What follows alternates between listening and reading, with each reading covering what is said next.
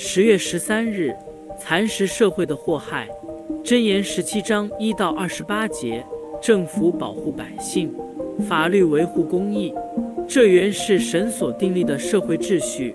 但败坏的人心破坏了这个秩序。原本应该秉行公义的执法人员，如果贪赃枉法、颠倒是非，神一定会责备。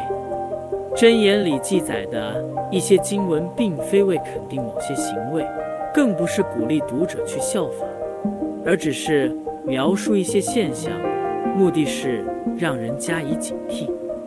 神所订立的社会秩序是以公义为根基，所以法律必须公正，不可屈枉穷苦或社会地位低微的人。可惜人心思恶，有人为了一己之私，暗中受贿。不惜颠倒是非，去陷害无辜的人。我们不可轻看贪污带来的祸害，它会动摇社会的根基。十二节有一个生动的比喻：母熊丢失了小熊，会变得极具攻击性，人遇上便会极为危险。但这还比不上愚人做蠢事导致的危险。贪污则正是贻害无穷的蠢事。颠倒判断是伸缩憎恶的。憎恶这词包含气绝的意思，神会气绝那些屈枉正直的人。